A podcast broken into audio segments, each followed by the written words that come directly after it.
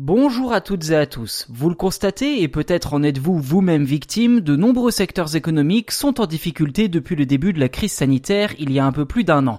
Ceci dit, d'autres comme le vélo ont traversé cette période avec une grande facilité. Moyen de transport écolo autant qu'objet de loisir, le vélo permet effectivement d'esquiver notamment les transports en commun tout en faisant de l'activité physique. Ce ne sont que deux de ces avantages, mais nombreux sont les Français en 2020 à avoir succombé à son charme, notamment pour ces raisons. Plus précisément, ce sont 2,7 millions de vélos qui ont été vendus l'an dernier en France.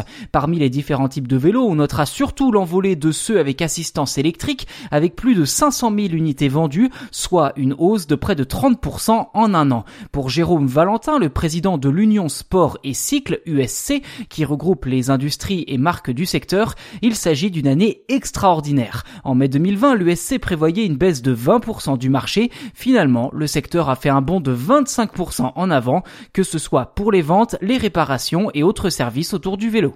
Après, il ne faut pas non plus oublier que de nombreuses collectivités ont encouragé le développement de cette mobilité propre, notamment avec la multiplication des pistes cyclables un peu partout en France. De son côté, le gouvernement avait également prolongé le coup de pouce vélo jusqu'au 31 mars dernier afin d'aider les Français à faire réparer leurs vieilles bicyclettes. Cette aide financière a notamment permis de remettre en état près de 2 millions de vélos. Et par ailleurs, la France n'est pas le seul pays européen à avoir retrouvé le goût du vélo, ce qui a eu pour conséquence de mettre les fabricants sous pression.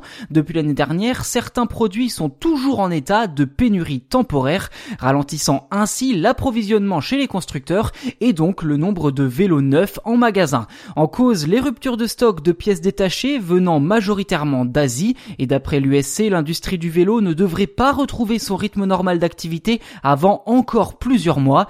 Si la pandémie est rude à encaisser pour de nombreuses personnes et de secteurs d'activité, elle aura au moins permis d'amorcer un changement concret de mentalité en faveur des mobilités décarbonées.